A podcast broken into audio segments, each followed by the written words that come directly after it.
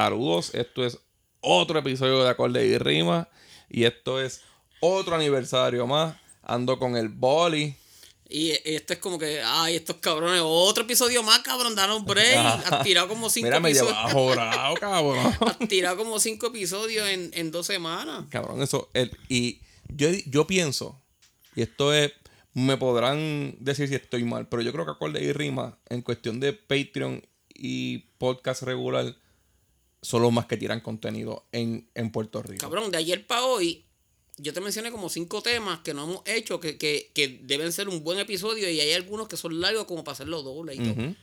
Pero estamos tirando como dos o tres posts semanales en Patreon y dos episodios en el regular. Estamos tirando cinco. ¿Tú te acuerdas cuando Piper le donkeó a, a Patrick Ewing y después le pasó por Ese es encima? mi donqueo favorito del NBA. Cabrón, eso es que la falta de respeto. Así, Así mismo. Acuérdate de Rima, Scottie Pippen y todos los demás podcasts son, son son Patrick Ewing. Que le brincó y le caminó por encima, Le caminó cabrón. por encima y todo. El, que, el que no haya visto eso, vaya a verlo en YouTube. Imagínate así en la cara de, en la cara, en la cara de Pippen el, el loguito de acorde y rima. Nada, este, hoy vamos para el 50 aniversario de Machine Head de Deep Purple. Esto fue el 25 de marzo del 72. Eh, Yo lo- tenía dos, no, tenía un año porque eh, es, yo nací en Sí, tú octubre. naciste en octubre. Tenía un año y medio. Tenía un año y medio. este, ya, ya, ya se hacía casqueta. Ah, sí, claro. y, ya, y, ya- y ya me ligaba a las de, a las de un año todavía. Mira, este, como mencionamos, tenemos un Patreon. Vayan para el Patreon que estamos mandando fuego. Mañana, bueno, hoy sale un disco de, de Daddy Yankee. Y yo se va a reseñar pronto. Este, pero salen un montón de discos, sale MSG, salen un montón de discos y eso lo, lo estamos reseñando mucho más en Patreon. Pero el de, el de Daddy Yankee es de, de, de noticias que a nadie le importan. Ajá. Esa es una sesión nueva de- del, del Noticias que a nadie le importa. Noticias que a Daddy nadie le Yankee va a sacar un Daddy disco Yankee nuevo. va a sacar un disco nuevo. Y se retira. Yo pensé que estaba retirado. Qué bueno, cabrón. Ojalá y no vuelvan más nunca. Ojalá y no seas Kiss. Este, nada, vayan para allá, son seis pesitos. Y nada, vamos a empezar con esto. Ya yo quiero hablar de. Eh, eso que escucharon al principio fue Highway Star, de este maravilloso disco que es compuesto por, para ese tiempo era la segunda group lineup de la banda. Y eran en la voz y en la armónica estaba Ian Gillan. ¿De cuántas bandas, Boli? Síguelo, cabrón. Yo diría, yo diría que Deep Purple Cabrón, es la más famosa y cantó en Black y Sabbath. cantó en Black Sabbath y todo. Y, él, y él, él tiene discos solo con cojones. Un cojón de discos. Sale un montón de proyectos. El, el, ese tiempo también se prestaba mucho. Pero Ian Gillan es Deep Purple y Black Sabbath. O sea, Sí, pero lo que, lo que pasa es que también en los 70 Ian Gillan era como que este cantante gritón que canta bien, que grita bien. Y Yo- porque yo digo que de ahí salieron los gritones. Sí, cabrón, porque Chilling Time. Sí, eso, eso es- todavía no se Eso es supera. una bestialidad. y Eso todavía no se supera. Lo puedes llegar al tono, pero no lo cantan Ah, como sí, él. no. Y él lo cantaba en vivo mejor. No, y, y sin, sin esfuerzo ninguno. Por eso es que ya no tiene voz el cabrón, porque en los 70 ese cabrón. No tiene voz como el del 74, cabrón. Sí, sí. él dejó todo en este disco y en esta gira. Eh, En el 74 Deep Purple no necesitaba a Ian Gillan, cabrón. Tenían claro. dos cantantes hijueputas mucho mejor que él y todo. Pero Ian Gillan siempre ha cantado bien porque la voz de él es buena. Y pues cantó en Black Sabbath. Y en, en Black Sabbath eso fue como un experimento para él. A mí me gusta el Born Again de Black Sabbath, ¿verdad? es Black Sabbath, cabrón. Después que no sea el Forbidden, está todo hablado. Ajá. Tú tocaste, tu resumen dice que en los 70 tú cantaste para Para Deep Purple y. pa, pa Richie Blackmore y en los 80 cantaste para Tony Iommi y tu resumen sí, sí, fue putísimo. Sí, cabrón. Este, que digo, puede decir lo mismo. Podía porque se murió. Este, Richie Blackmore en la guitarra. Que, pues, lo único que puedo decir para que sepan es la inspiración de Ingrid Martin. Entre otros músicos Y clásicos. Richie- también, porque Richie, Richie Blackmore cuando se fue de, de Deep Purple hizo Rainbow, que. él sacó esas que dos bandas de los, es de los otra, sí, cabrón, ¿sabes? Otra hostiosidad de banda. Y el line-up estaba más bellaco todavía, yo creo. Para mí, él toca. re- a Richie Blackmore lo aman y es un guitar god, pero para mí lo cabrón de él está en Rainbow. En Deep Purple era John Lord. Y, y- y Ra- Rainbow. Toda- toda la banda. Ra- Rainbow era, era más comercial, y man, pero era más melódico. Pero, ajá, aquí los ritmos estaban cabrones por el teclado. Ya en Rainbow los ritmos estaban cabrones porque Cabrón, hacía y la, y la banda que él tiene con la novia, que es música folclórica. Ajá, Sí. que es música folclórica, eso, está bien cabrón. Ella canta en, en una canción de Halloween. Este, vamos a mencionar a John Lord, que es el dios de la banda, el dios de los teclados para mí, el mejor tecladista que ha pasado por el rock. Y hace que Deep Purple esté bien hijo de puta. y Roger Glover en, la, en el bajo, Sí. que nadie, nadie lo menciona entre los mejores bajistas, porque el cabrón era, era como Bob Daisley. Era tremendo bajista y un gran compositor. Sí. Y era, era un punteo cabrón. Él toca, él va siempre llevando el tempo con Ian Pace, que es otro animal cabrón que nadie menciona. Y a veces, sí, y Ian Pace, Ian Pace, no solamente uno de mis bateristas favoritos, ese cabrón, el, el, el rudimento del redoble es una cosa satánica, cabrón. Y ya mismo lo vamos a mencionar porque hay una canción ahí que... Que, que sí, que es de él. que ajá, que, el, que el show es, es- es verlo a él tocarla. Ajá. De este disco no tenemos tanto background que decirle. Si le decimos un background sería como tal de la banda. Porque ellos estaban en un streak. Ellos llevaban tres discos comiendo culo. Que eran el Deep Purple in Rock en el 70. En el 71 el Fireball. Que para mí el Fireball es de donde nace el sonido de Iron Maiden con Poldiano. Y 72 sacan Machine Head. Ellos no habían parado. La, la- estuvieron de gira y No, grabando. y después, de, hasta, hasta el 74, cabrón. porque Ellos no después- pararon de sacar discos tira- cabrones. Después tiraron Burn y, y, Stone, y Stonebringer, cabrón. Sí, cabrón, ¿qué es Esos eso? cinco discos es un abuso y Pero- hueputa, Y pero... estamos ignorando que el Made in, por lo menos para mí, el Made in Japan es de los mejores conciertos que existe. Ajá. El Made in Japan es 72, la gira de este disco.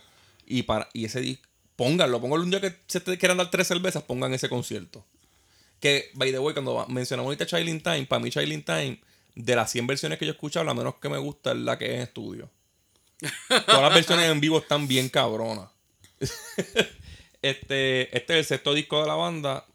En el 1972, lo que era el rock y el blues, lo- el mundo hippie, estaba en, su, en uno de sus mejores peaks. Era un momento un cabrón. O sea, en el 72, Black Sabbath tiró el volumen 4. Que obviamente lo- cuando sea el 50 aniversario lo vamos a coger. Este, en la calle ya... Parece, que tiene que estar Rowena también, Los tres, tenemos que estar los tres. Y si Panchi se quiere apuntar, tiene que estar Panchi. Este. Rolling Stone tiró el Exile on Main Street, que es otro de sus grandes discos. Yes tiró Close to the Edge. Cabrón, probable- probablemente el mejor disco de pro de la lista que estoy mencionando casi. Ah, eh, no, no, esta lista está dura. No, pues, pero, pero es que el Close to the Edge en muchas listas es el disco pro Top. más, más hijo de puta de. sí. ajá. Este, el Rise and Fall of the Ziggy Started on the Spider from Mars de David Bowie. Hasta ese de David Bowie es mejor que Dream Theater, cabrón. El Demons and Wizard de Uriah Heep. Y Monster Wizard de Uriah Heep, ese, ese disco es la hostia, cabrón. Aquí todos los discos que acabo de mencionar son una ridiculez. Y sobre todo, bueno, no, sobre todo no. Todos esos discos hay que, hay que tenerlo, cabrón. Ajá. Y el Machine Head de Deep Purple es parte de esta lista. Y no es el mejor de la lista, pero no, no, no, le, no le tiene que envidiar nada a ningún otro disco. Esto es un clásico de verdad del rock. Y se trepó. Este es el, el primer disco exitoso de verdad de la banda. Se trepó en los charts. Entre ellos fue número uno en UK. O sea, esto fue un super palo. Cabrón, lo que, lo que pasa es que yo, yo escuché que, o sea, yo leí que, que Blackmore dijo que para para el, para el, el disco que va que va antes este El, el, el- Fireball. el Fireball que él no que él no tuvo break de, de sentarse a escribir que ellos estaban de gira y las No la canciones pata. las cajas Ni Pine Rock tampoco. las canciones ajá, que las canciones salieron de ellos estar en gira y, y pues inventárselas en, en, en, en los breaks que tenían de, de, de concierto Esta fue la primera vez que, pero que para ahí él tuvo break de sentarse un par de meses a limpiar su cabeza y a empezar a escribir el ritmo y eso. este esto se, se empezó a grabar en el Gran Hotel en, en Montreux, Switzerland, con el Rolling Stone Mobile Studio. Este, para diciembre del 71, más o menos cuatro meses antes o cinco meses antes, se empezó a grabar. Este, como el grupo se pasaba de geek en geek y De, de concierto en concierto. Ajá, de concierto en concierto, se querían transmitir el sonido de ellos de, de en vivo, porque ellos pensaban, y para mí en verdad está bien cabrón. Deep Purple en vivo, esos llameos estaban súper hijueputa. De hecho, para esa época, muchos discos que tú escuchas que se oyen bien, se oyen bien, ¿sabes? Con una, con la, la música se oye bien, bien hija de puta como en vivo. Como el Paranoid. Ajá. Eran discos que eran grabados en vivo En en, el estudio. estudio. Y, y no había metrónomo, cabrón. No había. No había. Cuando- eso la banda, cuando No. decía que quedaba bien, no había nada digital ahí para editar ni nada había un productor y par de músicos. Y tampoco era en, en cabina separada ni en esa mierda. pero es que lo cabrón era que habían errores.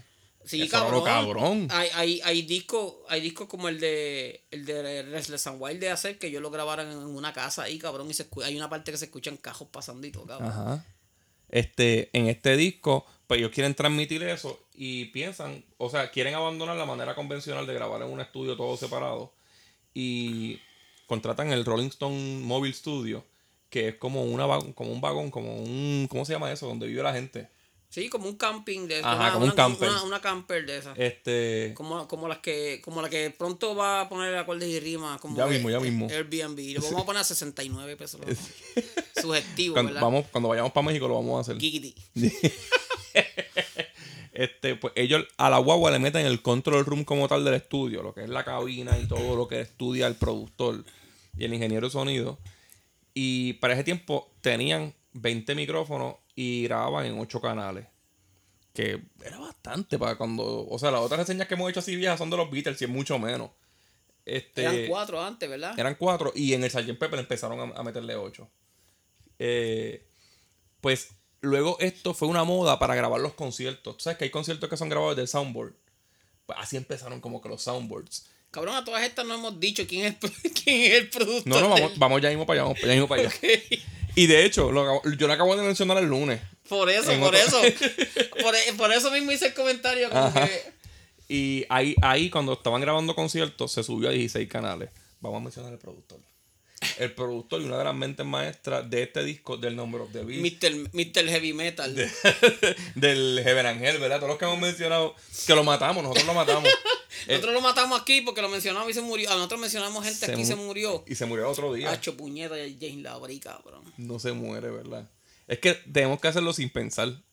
Vamos a mencionarlo en todos los episodios por si Ah, acaso. pues cabrón, pues cuando digamos las noticias vamos a mencionar que James Labrie va a tirar el disco nuevo. Que by the way, el, el, el nombre del título es mascado de Face Warning. ¿Cómo se llama? El disco que va a tirar James Labrie se va a llamar eh, Beautiful Shade of Grey. Y Face Warning tiene un disco que se llama The Pleasant Shade of Grey. Ajá. Así se muere el cabrón. Pues aparte de, de este disco, también con, con ese estudio grabó Led Zeppelin y lo usaron desde el 3, desde el Led Zeppelin 3. Nos dijimos Martin Birch, que es el productor. que mamá bicho somos, le dimos bombo y platillo y nunca mencionamos que era Martin Birch. este, de Purple Records es el disco. Et- pues Led Zeppelin grabó desde el 3 hasta el Physical Graffiti. Grabaron un par de discos cabrones en ese lapso. Cabrón, Physical Graffiti es, uno de esos discos que, que cambió la historia de O cómo sea, se grabaron el 3, el 4, el House of the Holy y el y- Physical y Graffiti, ¿verdad? Physical Graffiti, el, el Physical Graffiti fue uno de los discos que cambió la historia de cómo se graba un disco. Et- Y, y tiene ese sonido bien crudo. Este, esto se creó para que los, para los Rolling Stones que ya estaban encabronados de que los estudios de UK y la mayoría tenían un horario de 8 a 5. Y ellos No, quieren y- grabar de noche Y no, y también les cobraban, les cobraban este impuesto alto. en Inglaterra. Eh, sí. ellos, y con eh, esto podían grabar en ellos, otro lado del ellos, mundo. ellos fueron los que le dijeron a, a Deep Purple como que gra- graben fuera de, fuera de UK porque eh, a- así se evitan los chavos que le cobren de, de impuestos. Taxman. Eso. este, pero ellos pararon después de la gira de UK, fueron a Estados Unidos y tuvieron que parar la gira porque a Yangira le dio hepatitis. Entonces, este, en ese break ellos aprovecharon para grabar con calma. Eso tiene que haber sido como cuando Pamela Anderson tenía como 12 años, ¿verdad? Este, y Richie Blackmore empieza a juguetear con la idea de- de irse solista. Ese cabrón siempre fue bien problemático, ¿verdad? Siempre, siempre era como un problema. Cabrón, tú sabes que yo ahorita yo te estaba hablando de uno de los conciertos que tengo en DVD. Ese, en ese concierto, ellos empiezan a tocar, eh, empiezan con Highway Star y... Es el que le zumba con un vaso de agua sí, cabrón, a pero Lord, con ¿verdad? una cerveza. Una cerveza. Pero el chiste es que el- eh, ellos están tocando. Es como de día, ¿verdad? Van, van como, como por casi tres cuartas partes de la canción y Richie Él deja tocar y todo, Richie- ¿verdad? No, Richie Blackmore no está en, es- en escenario, cabrón. No. Está tocando en el backstage. Y en una como que lo obligan a salir y cuando sale agarra la, la- la cerveza y se la tira a John Lord. Supuestamente eso fue porque porque le había dicho que no trajeran cámara al concierto y cuando salió lo primero que vio fue una cámara y se metió otra vez para el backstage a tocar. Oye, Digo, pues estaba, no me ven, cabrones. estaba tocando backstage, cabrón. Casi, casi toda la canción tocó backstage y cuando salió le, le zumbó una cerveza a John Lord. Qué tipo de mamá bicho, cabrón. Es demasiado huele bicho. Ingui copia esa mierda también, cabrón. Sí, cabrón. Todos los, guita- eh, todos los guitarristas hacen eso, cabrón. Porque todos Y los Axel Rose. Sí, pero, pero lo que pasa es que si te fijas, eso viene pasando desde los Rolling Stones, cabrón, porque Keith Richard era un, por- siempre fue un Otro problemático. también, sí. Eso, ese- eso es algo de la parte de ser un rockstar. Ajá. Ser ese mamabicho. Si eres, si, eres, si eres un guitarrista, tienes que ser un mamabicho porque tienes, y tienes que tener un feudo, cabrón, con el cantante. Ajá. Este, primero iban a tocar esa este, a grabar el disco en, en un casino en Montreux. Pero luego estaban, estaban en un show de Franz Zappa. Se supone que grabaran al otro día del concierto de Franz Zappa. Y en el concierto, uno de. Un mamabicho del público, cabrón, tiró una como una dos bengala. ajá, dos bengalas y cogió fuego el techo. Sí, porque la, la parte de arriba eh, tenía, la parte de arriba del, del casino era como, como bambú. Ajá, no, bambú. fake. Sí. Y el cabrón tiró, dos- tiró dos bengalas y se prendió un fuego tocado allí y entonces... Pensaban que era parte del ah, show. entonces Como y- en- cabrón. en una, en una dice como que, cabrones, eh, no, no se asusten, pero fuego. Ay, corran, cabrones. fuego. Y los cabrones estuvieron, este, estuvieron, se, se metieron en el, en el sótano. Un en el sótano. Y, y- y cuando se quemó todo el sitio bien cabrón, ahí lo sacaron del sótano. Y ahí, este. No murió nadie, cabrón, que en el de Grey White murió, murió hasta el, hasta No, el de Gregory fue un crical. cabrón, al de, en, en- el de, en el de Grey White, el que murió fue el que hacía la música. El guitarrista compositor. Guitarrista, compositor Sí. y tecladista, cabrón. Este, pues, a ellos los mudaron para un, pa' un teatro que había al frente. Y ahí grabaron algunos ritmos y tu- titularon una canción Title Number One. Cabrón, y lo que, que, que la, lo- decía que los vecinos empezaron a quejar de ruido y le llamaron a la policía y entonces este cuando la policía vino eh, eh, supuestamente tenían las puertas cerradas trancadas y no querían abrir ni para Dios y la policía lo sacó y se tuvieron que ir para el carajo de allí. Los botaron de allí, del teatro ese. Este, al otro día Roger Glover despertó y dijo bien duro, Smoke on the water. y Ian Gillan se puso a escribir la letra de la- del ritmo que habían hecho basándose en el fuego del casino. Luego de esto, lo ubican en el Grand Hotel, que es donde graban como tal el, Ajá. el disco. El Grand, Grand Hotel. Este, esto, eh, estacionan el estudio móvil en la entrada del hotel Cabrón, y ellos se dividen por eh, cuartos. empezaron a, a insular los cuartos y los, y los, pasillos con matres, cabrón. Entonces, supuestamente, para ellos llegar a donde iban a grabar, tenían que pasar entre cuartos y, y closets y mierda, cabrón. Era un y, bal- revolú. y balcones. Y como tenían que, pasaban tanto, ok, para el que no sepa de, Ah, un- by- by de una way, grabación, tra- trancaron, la, trancaron la carretera con la, con la guagua, con el vagón de, de, de, de, de- de los Rolling Stones. ajá, ajá. Trancaron la carretera, Sí. cabrón, para que nadie entrara para allá. Este, en el estudio, un músico está, aunque está alejado de la cabina, de, de la, está, un- está encerrado en, en sí, no está cerca del ingeniero de sonido, tiene la, fa- la, faci- la facilidad de ir donde él a decirle, mira, vamos otra vez, este take no me gustó, o algo viceversa. En este caso, como estaba tan lejos la consola de, los- de los cuartos, ellos lo único que tienen era una cámara que allá veían un televisor como que ellos le podían hacer señas como que otra, pero como tal lo que intentaban era hacerlo perfecto y casi todas las canciones se grabaron en menos de tres takes. Y hay un par de canciones que a mí me hubiese gustado escucharlos tocándolas así bien duro en el, en el hotel, Sí, ¿verdad? cabrón, pues claro. Como pero la- pero el- e- ese proceso de grabación siempre ha sido un misterio. Como cuando, cuando, cuando este cabrón, cuando Mick Jones este, audicionó a Lou Grant para pa Foreigner. Yo hubiera querido estar ahí verle la cara a, a Mick Jones cuando escuchó a ese cabrón cantando. Porque sabes que Mick Jones es, es británico y entonces llegó acá y es americano, el tipo viene ahí, empieza a cantar y yo. "Diablo, cabrón, ¿Qué carajo, ¿Qué carajo está ¿Qué pasando carajo aquí? está pasando aquí? La portada, la portada no es gran cosa, ¿verdad? La portada, el, el- Para lo bueno que es el disco, una portada bastante average. Sí, pero tam- ¿viste? No, No una mierda de portada. no, pero es que para esa época, si no era una portada de, de Roger Dean, no, no, no, no estaban cabrones. Y las portadas de Roger Dean, tú sabes que es él porque todas son, se parecen. Ajá. Pero esto era el logo de la banda como una placa de metal y abajo las fotos de, de los- de los miembros de la banda, ¿verdad? Sí. Y se ve, una- todo, se ve todo como medio blurry. Y un ajá, y un y en, en- en la parte de head abajo se ve como que el fotógrafo que tiró la foto. Porque Sí. ellos eh, pusieron la placa de metal y al frente la banda y sacaron la foto y, y salió un cantito del. Ajá. Y pues esta idea fue de Roger Glover y de Tony Edwards, que era el manager. En este, como dijimos ahorita, todas las canciones son acreditadas por toda la banda.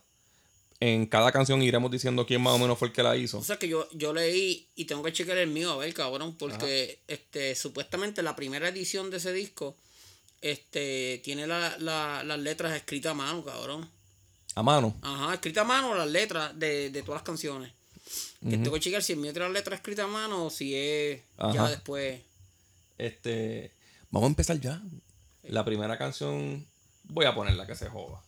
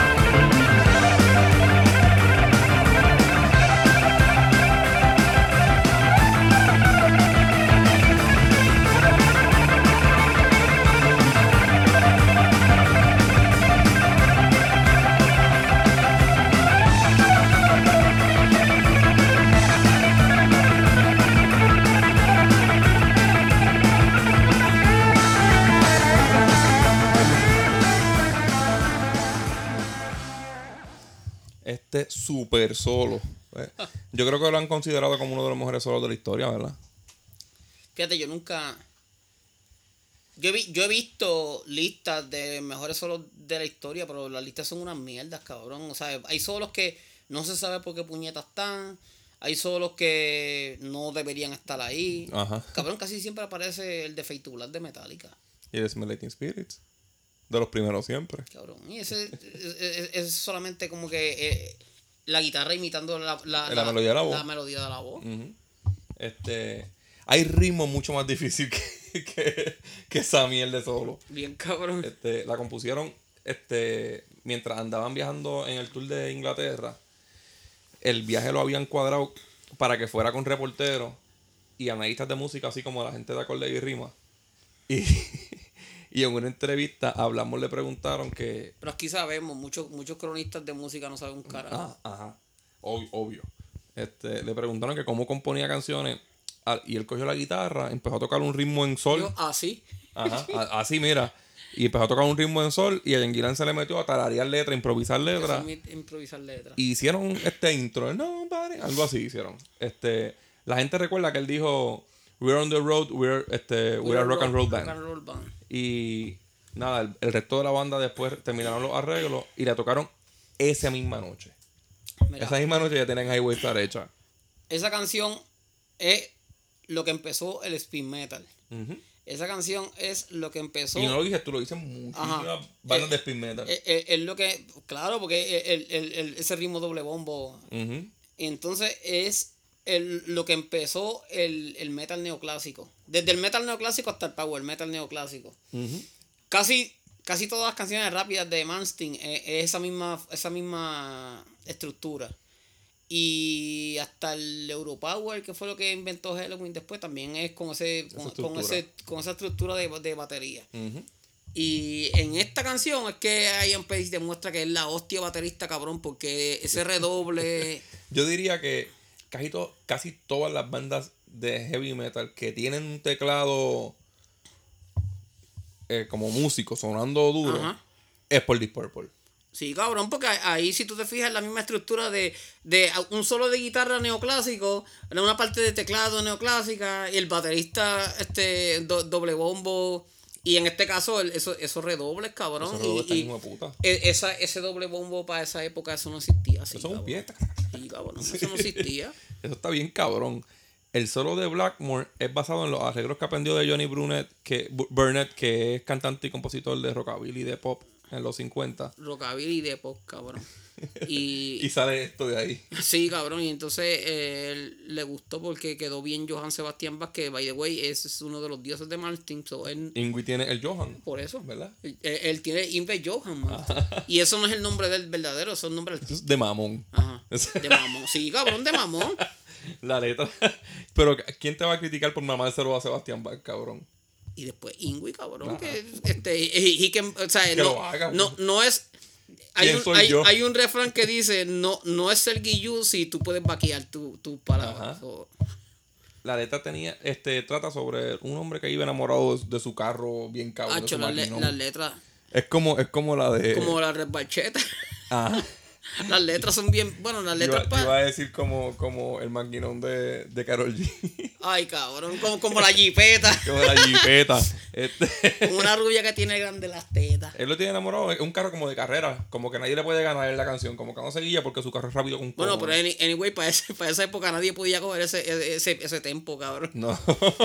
Este, muchas personas dicen que, como dijo Boli, que esta es la primera can- una de las primeras canciones de lo, de lo que fue el speed metal. Yo- nosotros decimos que es la primera. La ¿verdad? primera, cabrón, antes de Como, eso. que tan, como decir que Watching You es la primer, el primer trash.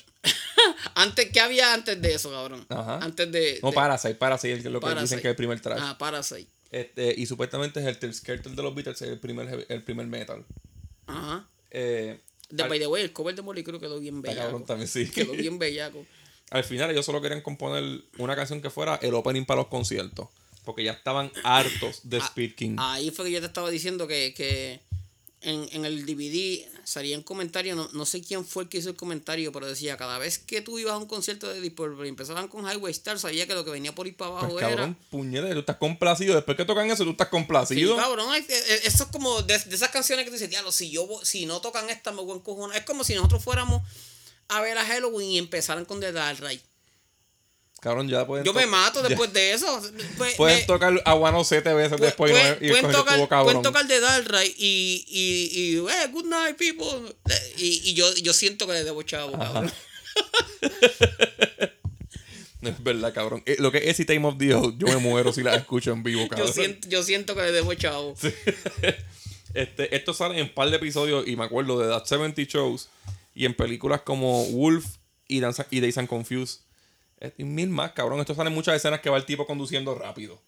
Es como Born to be Wild. Ay, cabrón, y como, como este la de la del Zeppelin, este Inmigranzón. Inmigranzón, maldita sea la. Y todo el mundo, cuando la canción empieza, todo el mundo hace el grito de la canción y todo eso, y nadie sabe qué puñeta es lo que están cantando ni quién carajo la toca, pero todo el mundo sabe el, el- el cabrón grito ese. Este, Metal Church es un cover que es bastante bueno. A mí me gusta. ¿De en qué? el primer disco de Highway Star. Yo no lo he escuchado, cabrón. En el primer disco. No lo he escuchado, pero. Eh, Quizás es que la cambian, como, no la cambian, pero suena diferente. Pero se escucha cabrona. Luego de esta viene Maybe Amelio.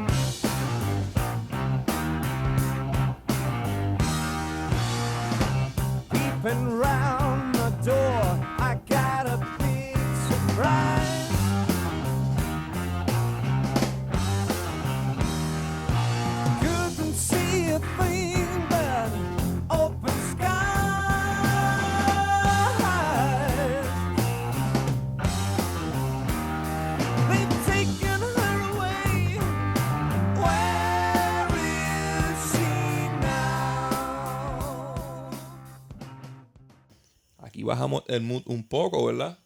Un blues ahí bien cojonado. Bien bonito. Este, primero esta canción se llamó... Estamos vacilando porque la canción se llama Maybe I'm a Leo. Y es por eso mismo, porque supuestamente Ian Gillan estaba hablando, yo creo que con Roger Glover o con Ian Pace. Y Ian Gillan sabía su zodiaco.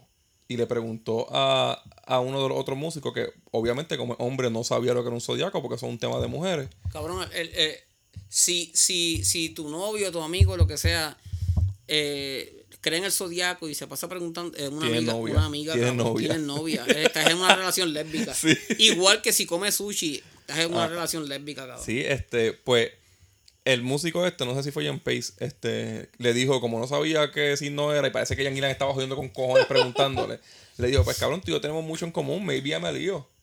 Puede ser porque Ian Gillan- cállate, cabrón. Sí, porque Ian Gillan tenía como que ese viaje de. De, de, De medio- huele bicho. ajá, de hipioso. de Guaynabicho. de- él, él era un hippie fino, que se bañaba. Este, pero la canción primero, primero se llamó One Just Before Midnight. Y ese nombre aparece en el librito del disco. Al lado de la del nombre de Maybe Leo está, está eso. Pero la letra, pues, es referencia al signo zodiacal de Ian Gillan.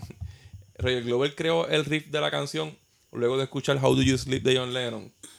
¿Qué cojones, cabrón? Esta canción baja el tempo, pero se, se la influencia es la canción en la que John Lennon le tira por McCartney. Es como que algo de una canción oscura y una canción como que medio happy, porque es todo un mood happy después de, de- Y Roger Glover, Roger Glover hizo un, un riff que no, que, que no, no empezaba con, la- con la misma nota de la Y guitarra. eso le encantó, que, que él empieza un poquitito después. Como que un poquito fuera. Porque la batería empieza en un tiempo antes. Y él empieza después y eso se escucha bien. Vini, Vini Appice sí ha estado toda, toda su carrera haciendo eso. Haciendo él, eso, siempre, sí. él siempre empieza el beat tarde. Ajá. Y, y Alex Van Halen tiene un par de, de, de ritmos mezclados sincopáticos con así con, con em, que no empieza con el beat con la guitarra. Eh, la tocaron live una vez en, en un concierto de BBC y luego se convirtió en, par- en parte del set con, con Richie Blackmore y Ian Gillan no la tocaron. La volvieron a tocar cuando vino Joe Satriani en la banda en el 93. Después de eso, yo creo que con Steamboat la tocan, pero, pero con, con el line-up original no la tocaron. Hubieron un par de canciones que no tocaban en vivo y con Satriani las tocaban. Sí, con Satanás tocaron casi todo el disco. Ah. Este, luego vamos para Pictures of Home.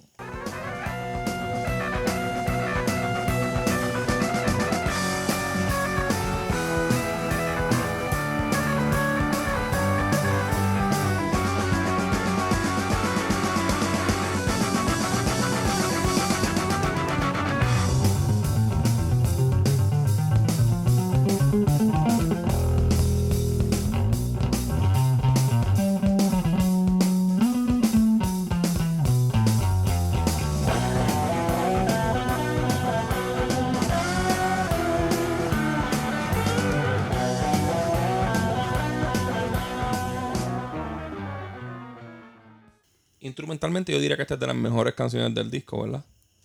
Y también siento que influyó mucho a la música. Ese solo de teclado es como que algo bien neoclásico antes de que, como 10 años antes de que naciera el neoclásico. Antes de que saliera James Johansson. Ajá. Sí, muchísimo. Johansson, después, después de John Lord, James Johansson fue el primer tecladista que empezó con esa mierda. Nosotros pensamos hacer un, un, un episodio de teclado, de los mejores tecladistas Sí, porque nosotros no, en hemos, Patreon. nosotros no hemos hecho todavía ya hemos hecho de casi todos los músicos, menos de tecladistas. ni de dúos de guitarra. Y, y obviamente John Lord va a ser mi uno. Yo no dudo que también sea el tuyo. Y yo creo, yo creo que James Johansson es mi dos. James Johansson es el do, cabrón. Hay, hay muchos clásicos que están cabrones, pero para mí, James Johansson es mi dos. O sea, le debo un montón en todos los discos cabrones que y tiene. probablemente el 3 sea Don Airy para los dos también. Yo creo que Don Irene es el 3. Y Warman está por ahí. Pero yo creo que pr- primero yo se lo sí, diría a pero... Jordan. eh. Vamos a parar, vamos a parar. Eso lo hacemos en Patreon. War- Warman, se- Warman se lo va a mamar a toda esa gente porque ellos son la, la inspiración de él. Yo pongo a Y, y Diddy, no, y, no, y no es como y, y no, no es como y no es como como como en Ciseja que se inspiró de Cavalucci. Qué huele de bicho ese cabaluchi. pues Pictures of fue originalmente grabada con un intro de batería que removieron en el mixeo original. O sea, la- en el primer disco empieza el ritmo normal. Y después le añadieron el intro de batería que para mí estuvo cabrón añadirlo. Porque ese intro está, aunque es sencillo, entre comillas, es corto, es bien bueno, ¿verdad? En la versión este en la versión que hicieron de aniversario le, le El pusieron. 25 aniversario, que para el 90 y pico. Este, y ya pues, ya esa es la versión actual con el intro de batería. Porque hasta Ingui, to- ah, Ingui la toca, Ingui la toca bien cabrón. Sí, eso esa canción no fue single, no no la tocaban en vivo, ¿verdad? Esa canción no la tocaban en vivo. No, pero, pero Ingui sí la tocó en vivo. Por eso, pero, eh, pero la banda no la tocaba en vivo. Esa canción nunca fue importante para la banda. Y en el Inspiration, Martin grabó cuatro covers. ¿Quién de- canta en el Inspiration? En el Inspiration cantan diferentes cantantes. ¿Quién cantan- canta esa Canta más en Bowles, estudio? canta. Yo, yo no Porque estoy en vivo es más Leven, obviamente. No, pero. En estudio creo que en Mark ¿verdad? Porque en el disco, yo creo que son Marble y, yo- y Escosoto, cantan una y otra. Yo creo que las de, las de Deep Purple, yo creo que son de Escosoto. Ajá. Aunque en el video de el video de la canción de Kansas, este, canta Marble y la voz es Jesco Soto. Bien cabrón, sí. Jesco Soto estaba encojonado una vez porque Marty le hizo eso dos veces en video. sí, se lo hizo en IC Drive, en, ¿verdad? En I See the Light Tonight. Sí. Este, pero, pero sin embargo, esa canción Marty le dio la importancia que la banda no le dio. Pero eh, Train le añadió también al setlist. Él le dio la importancia que no le daba a Richie Blackmore. Lo que pasa es que yo creo que Joe Satriani, yo creo que Joe Satriani eh, eh, es bien mamón de este disco. Es bien mamón de este Por disco. eso, y entonces. Ellos eh, tocaron, él ellos quería- tocaron el disco. Él quería tocar el disco con, con ellos. La, la letra fue a Ian Gillan aborrecido de estar tanto tiempo lejos de su casa, por tanto tour como dijimos ahorita. Y Richie Blackmore no quiso tocarla nunca en vivo. Él dice que esa canción no era buena. Qué mamabicho. Hacho, Richie Blackmore es bien bicho Es para. bien huele bicho, Es bien cabrón. huele bicho, ¿Qué cabrón. cojones que a Ingui le guste, verdad? Porque Richie Blackmore dice que es una mierda de canción. Sí, mano, lo que pasa es, lo que pasa es que a- aunque Richie Blackmore diga eso, Martin no se deja llevar tanto por eso, porque a, a Martin no le cuando él, él dice que cuando él escuchó el, el, el Early Rock and Roll, que no le gustó porque lo encontró muy comercial, pero fue cuando escuchó el lado A. Entonces cuando volteó el vinil que puso el lado B, empezó con Ace of Babylon. Chacho. Eh, ahí fue como que, ¡eh, diablo! Este puta Sí. Exacto, esa me parió. Mira, pero ¿tú sabes quiénes más le hicieron cover a Pictures of Home? ¿Quién más? Black Label Society y Barón Rojo. ¿Verdad? Barón Rojo está cabrón. este, vamos pa- ¿cómo? Bueno, Barón, Barón Rojo. Barón Rojo tienen que ser fanáticos de Deep Purple, cabrón. Sí, obligado, claro, obligado, cabrón. Porque Barón Rojo es una banda bien. Barón Rojo sigue Space Trucking en casi todas las canciones. Sí, ¿no? Y, la, y la, la estructura de ellos es de rock clásico así también viejo. Vamos ahora para la próxima, que fue el primer single del disco.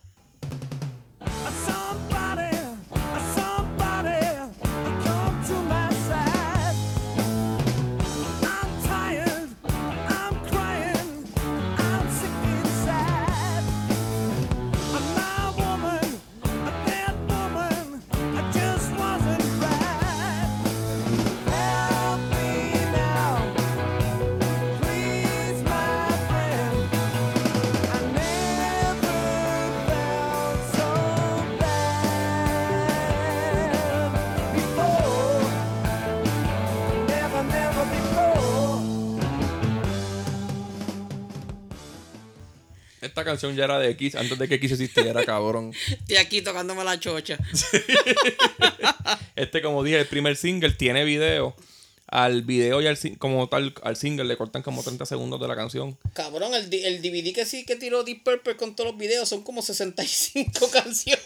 Sí, sí, cabrón. Son un Porque tiraban un montón de mierdas de video, cabrón. Sí. que eran bien los bollos, podían grabar todo el disco en video. Ahorita, ahorita contamos la historia de Roger Glover, cabrón. Claro, Y esa de- es la de- última canción. Y de Richie Blackmore. Esa Eh. canción, eh, esta canción fue el, el primer single y esa canción es como que la más miel del disco, cabrón. Vamos a hablar El disco, claro. no, es- y es buena, o sea, es la menos no, buena. no es que sea, no es que sea mala. Es pero la menos buena. Es la menos buena y no, Y a mí pe- me y- y gusta. no, y no pega un carajo con. Pero una canción del Dress to Kill. Sí, cabrón, Eh, es una o canción de Kiss. Roll Over, es una canción de Kiss, no, eso no es una canción de Deep Y es la canción flojita del disco de Kiss. Ajá. Pero en verdad la canción es bien buena. Este, es considerada la canción más comercial del disco. Y Es considerada, no, cabrón, es la ¿Eh? canción más comercial Ajá. del disco. solo se tocó una vez en el concierto. Y fue en el concierto de BBC. A mí, para mí es la hostia canción. A mí me gustan todas estas canciones. Este mundo- disco yo le da mucha pela. Y todo el mundo gritando por Stanley. A mí, me hubiese, a mí me hubiese gustado verla en el formato ese que como lo grabaron. En, el hotel así con todos tocando en un lado. Porque tiene un par de partes melódicas suaves. que Fuera, están- fuera como, como, como ver los, los collaborations de, de YouTube ahora. Todo, el mundo- Ajá, todo el mundo ajá, en su todo casa. este. Vamos para la otra. Ellos La, estaban adelantados hasta la pandemia y todo, cabrón. la otra es el palo de la banda, ¿verdad? Sí, mano. Vamos para allá.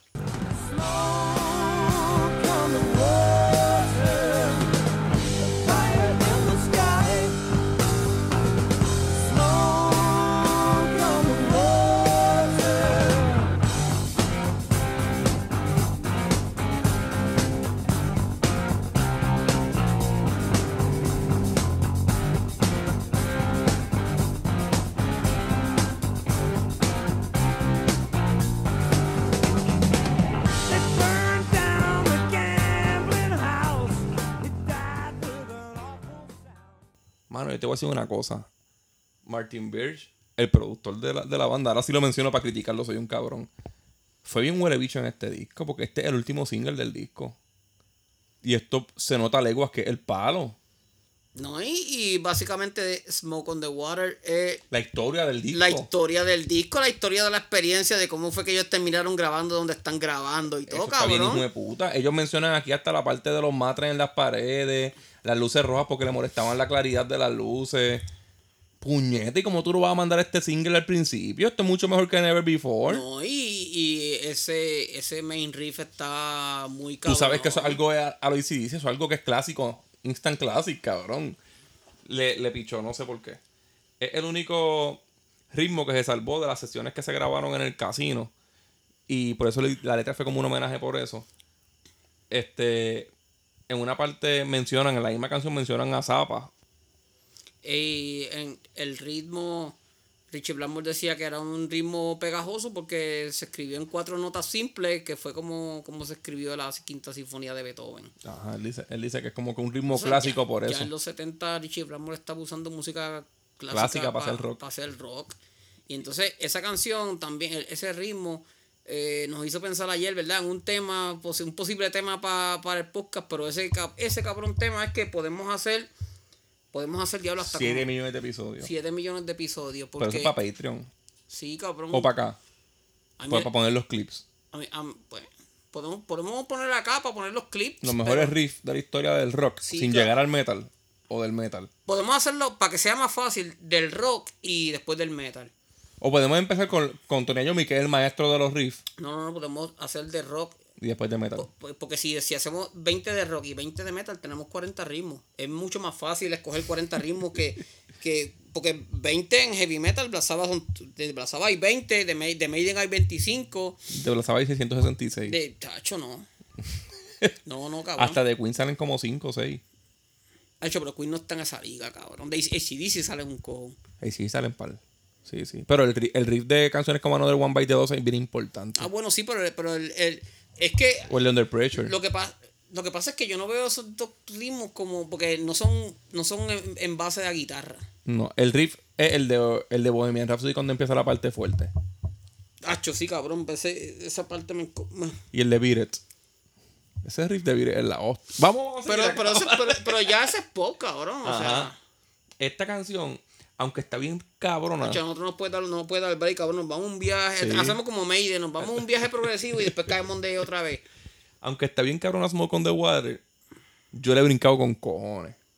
Es de las canciones que menos yo escucho del disco porque, no sé, ya la escucho en todas las películas que salen. Yo creo que School of Rock es basada en este riff, ¿verdad? Él le enseña esa canción a los ense- él nenes. enseña esa canción a los cabrón, pero School of Rock es la hostia película. O sea, Sí. si de esas películas que son de rock, es de las mejores porque el cabrón, el cabrón se va boli. Es pura, es El pura. cabrón se va bien boli y le hace una, un organigrama en la pizarra con, con, con diferentes estilos. Y está de bien rock. hecho todo. Ajá, y, y, y a, a según, según e- e- el, músico le va dando discos que esa persona debería escuchar. Pues mira, si, si, eres, si eres tecladista, tienes que escuchar esto. ¿sí? Y escúchate Ajá. el solo en esta canción. Ajá. O sea, el tipo es un hijo de puta. El tipo era acorde y rima hace un par de años. Exacto. Pero, pues, yo la brinco. Yo la brinco porque, hecho, también en vivo la largan un montón haciendo el mismo ritmo. Hacho, cabrón, eso es una mierda que me encojona de Richie Blackmore. Richie Blackmore te puede tirar un concierto que dure 50 Richie Blackmore y Jimmy Page. 55 minutos. Pero, por- pero fíjate, por lo, por lo menos Jimmy Page no me, no me aburre tanto, cabrón, porque Jimmy Page está es, es tocando. Ujú.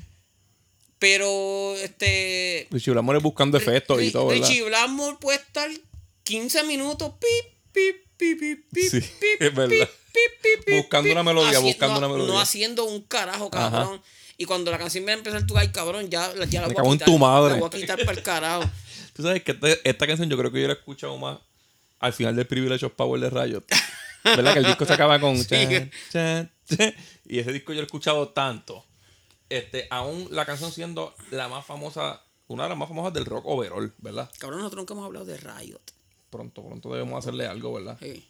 Este, la banda la dejaba para mitad del 8 porque nunca pensaron que fuera a tener la reverencia que tuvo. Esa canción yo creo, yo creo que en una lista, no me acuerdo quién fue el que la hizo, pero una lista, yo creo que fue Rollington, alguien así quedó un número 22 de 100. No, no protesto eso. No, porque es un himno. Sí, sí.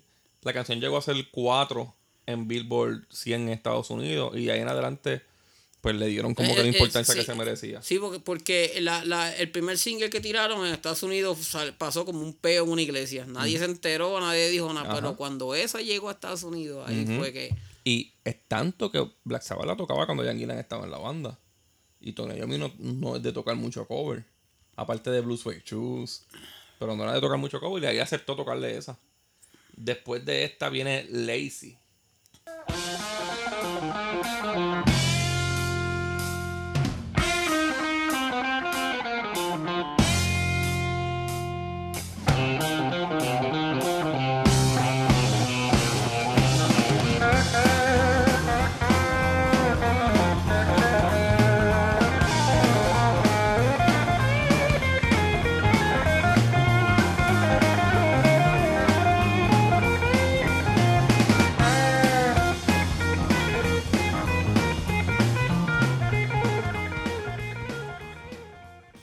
Llegamos al llameo del disco. Sí. Aquí es que si bebes vino, bebe vino, si fumas, prende el fili, este, pero aquí drogate o, o, o alcoholízate, porque No- esto no es se- para algo. No se puede escuchar chingando, cabrón. No. o te concentras en, en- en el llameo que están haciendo o, o en la chocha. Y en verdad, cuando, si es una chocha hay que enfocarse ahí. Este fue el segundo single.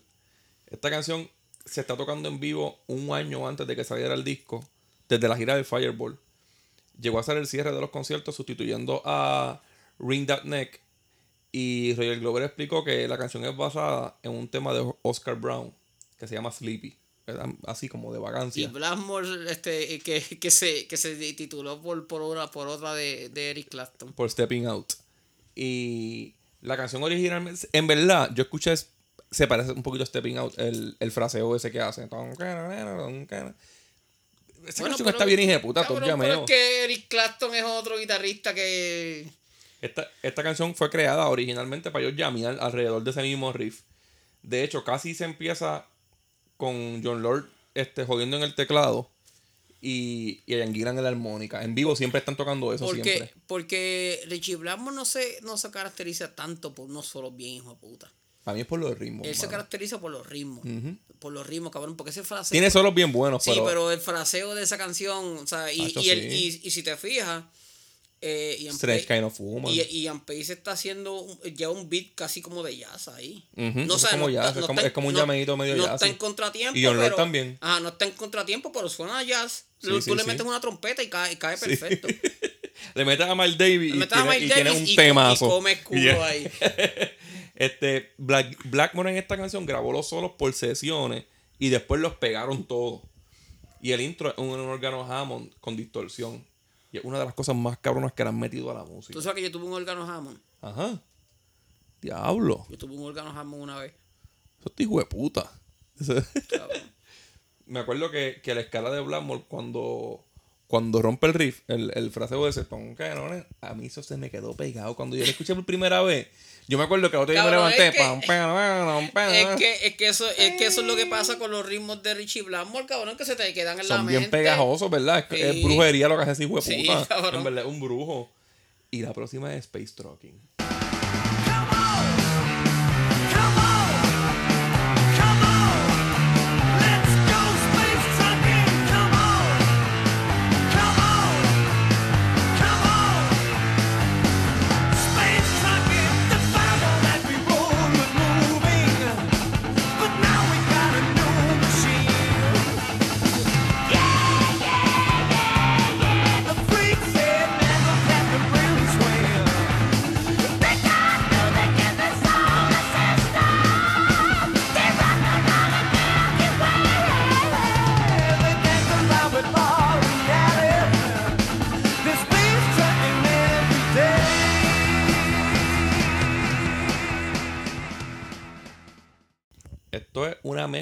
Ritmos de rock and roll, porque mantiene el rock and roll en la pista de la batería y los primeros, los acordes principales de la guitarra la mantienen, pero realmente es un viaje con ciencia ficción y está bien hijo de puta. El piqueíto de la guitarra, cabrón. chiqui, chiqui, chiqui. El la monta muerta.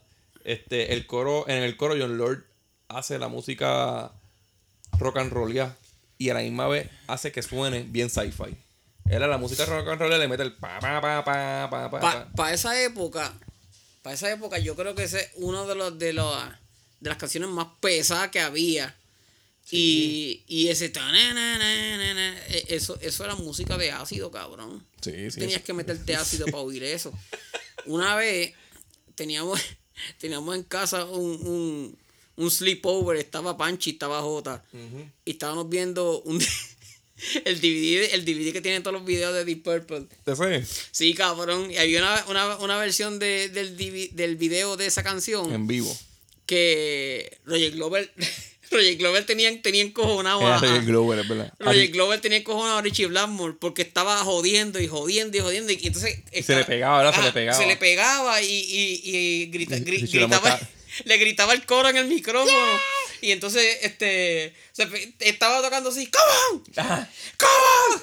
¡Come on! Se le pegaba gritándole el coro y Richie Blackmore estaba en Lo cabrón. estaba mirando bien mal, bien cabrón. Dije, cuando se acabe la canción le va a meter un guitarrazo, cabrón. Cuando él lo miraba bien encojonado, yo decía, I felt that. Cabrón. A, nos- a nosotros se nos pegó una pavera tan Como a las hijeputa. 3 de la mañana, Como a ¿verdad? las 3 de la mañana, cabrón. Una pavera tan hijeputa que, bueno, no- a mí me da risa porque ese Panchi trabajaba el otro día y se fue a trabajar sin dormir, cabrón. No dormimos una no, hostia. No, no.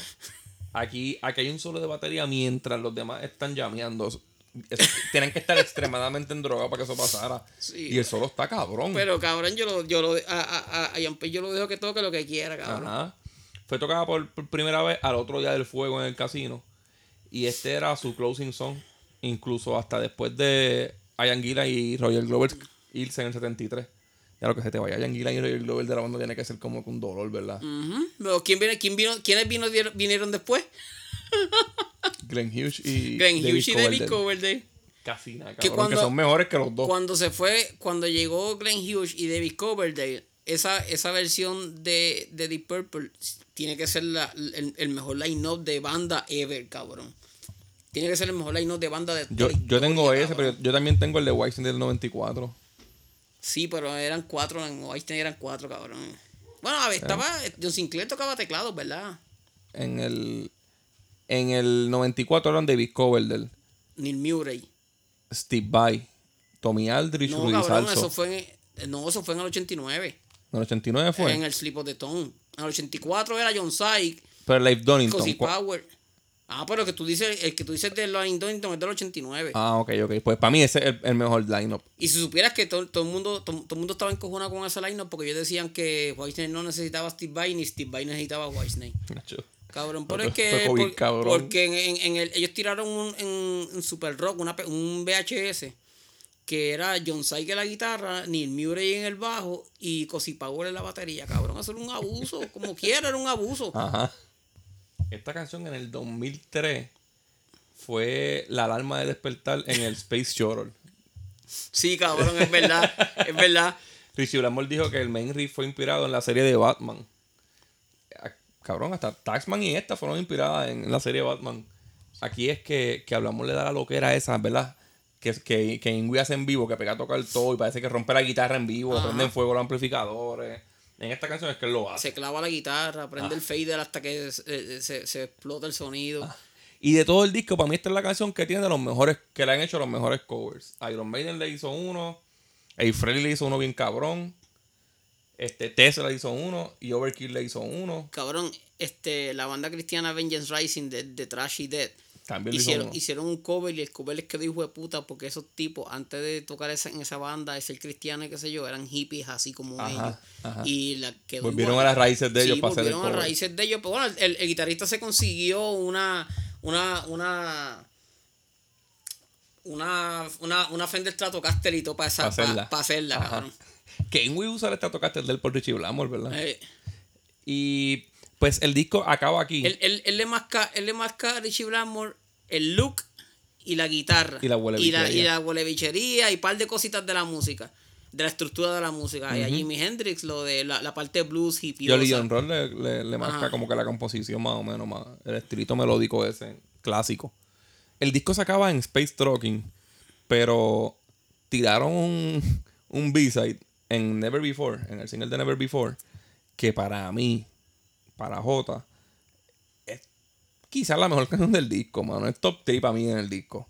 Y es When a Blind Man Cries. Black Man Cries. If you're leaving,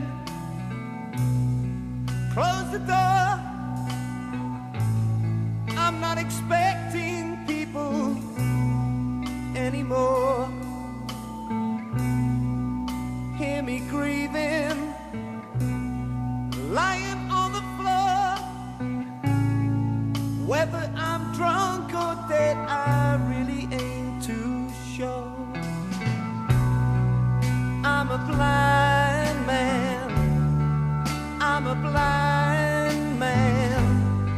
And my world is pale. When a blind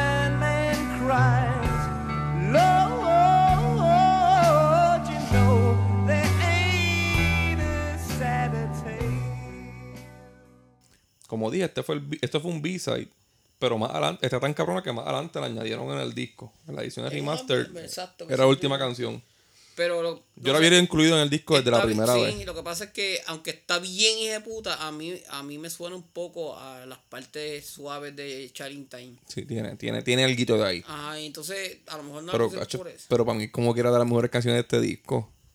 Esta canción, el La feeling canción de. está cabrona, Sí. inclusive, y como te dije, esa, esa, esa canción hubiera sido perfecta para hacer un blog de, de Deep Purple y, y meterla. Pero, mano, este disco tiene siete canciones. ¿Por qué no metes una puta octava canción? Tampoco es muy larga. Yo lo hubiera incluido desde el primer día que se joda, aunque sea cerrando el disco. By the way, que la- el, el- el- uno de los live más icónicos de la, de, de la historia del rock, el, el, el, el, el, Live in Japan de... El Made, Made in Japan. el Made in Japan, este, es de esa gira, cabrón. De esta gira, sí. La, toca la puñeta. este, eh, Y también es, es la misma mierda, cabrón. Son como, el concierto son como 7, 8 canciones. de y, 12 minutos cada una. Acho, me cago en la hostia, Richie Gillan usa el título para describir algo bien triste. Un- cuando, un, cuando un ciego llora. Porque muchas veces el que es capaz de que. El que es capaz de todo se queja más de que el, que el incapacitado. Esta canción solo se tocó una vez en vivo. Porque a Blackmore no le gustaba. De hecho, ese día estaba enfermo.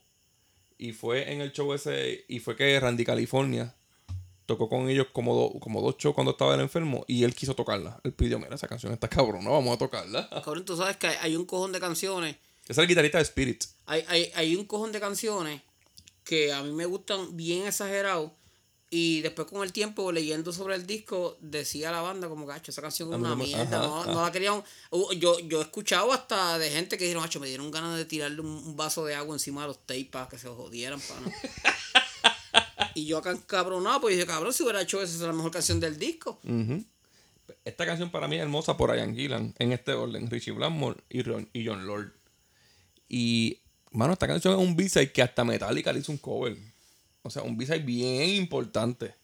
Este, los cabrones picharon el mismo. Yo sigo mordido con ellos. Más o menos como lo que me pasó con el Total Eclipse en el de Number of the Beast. Pero esta canción a mí me gusta súper bien cabrón. Ya que me, yo, yo no, yo no iba a decir nada, ¿verdad? Pero ya que mencionaste esto, mi, mi, mi, mis dos centavos sobre el tema de Number of the Beast, yo hubiera empezado el disco con The Number of the Beast, con todo y el intro ese del, del, del tipo hablando, y hubiera quitado Invader para el carajo, y hubiera puesto Total Eclipse, y hubiera dejado Garland. Y hubiese puesto Invaders. No hubiese puesto Invaders y hubiese puesto Total Eclipse antes de Halloween Be Name. Ajá. Sí, eso es buena. Eh, O podía empezar con, con Number of the Beast, poner el Halo, a lo último, Ujú, ¿Cómo es? eh, y quitar para el carajo este Invaders. Esa canción es una mierda, cabrón. El, la, la- el corito y, el, y, la, y la, la música. El cabrón, suena como parece una música de circo y todo. cabrón. Ajá, sería televisión mierda. cheesy. Pero, pero en verdad el episodio con Poke quedó cabrón. Y, y, este, y este con Deep Purple, este hijo de puta. So, pero ya, ya se acabó el disco. Sí. A esto no se le da rating, ¿verdad? No, mano, como carajo se le va a dar rating a un disco que. que, Que ya, que- ya se lo hemos mamado aquí una hora. no, cabrón, como quiera. Ese es probablemente uno de los discos más importantes del rock. Este disco hay que tenerlo. El, el Machine Head de Deep Purple. Y mano, escúchenlo. Es un disco bien cortito. Es corto, las canciones están bien cabronas. Todas son bien buenas, todas se tocaron en vivo. Bueno, en diferentes tiempos, pero se tocaron en vivo de lo importante que son. Y nada, la semana que viene es Scorpions, cabrón. Blackout. Blackout. So, a Boli lo consiguen en Instagram como. El Bolimán 21 y, Y en su link, en su biografía de Instagram está, el link de YouTube. El link de YouTube. Suscríbanse ahí que, que Boli pone mucho contenido ahí en cuestión de música rara, lucha libre, carreras de caballo. To- Todo, todo, todo video que usted no lo, no lo encuentre en otro lado, allí está. Ahí está. Y, y, y yo tengo más para subir, lo que pasa es que, Poquito a poco. no cabrón, a veces yo he puesto, yo he puesto videos que los subo ahora y, a- y como a la media hora en tres o cuatro sitios diferentes lo tienen, cabrón. Y son el mío. Que lo copian, ajá. Sí, cabrón. Este, a mí como Hotax, acorde y rimas Twitter y Facebook. ¿Tú sabes que yo creo que yo nunca he cogido un follow en Hotax por el podcast? he cogido en el podcast, pero como en Hotax no he cogido. Yo creo, no creo. No sé. Quizás sí dos o tres, pero no tanto. Este, tenemos acorde y rimas Twitter y Facebook, acorde rimas Instagram. Ahí donde más yo interac- hablo, con, contesto mensajes con los que escuchan el, el, po- el podcast. Sí, yo también. Yo contesto más inbox en Instagram que, Que Twitter, que- Facebook, que cualquier Twitter, otra red. Facebook, cualquier otra red. Y pues tenemos el Patreon, que es patreon.com slash acordes y rimas. Y el olifán de Chris. El OnlyFans de que sobrado 666. Chequeamos.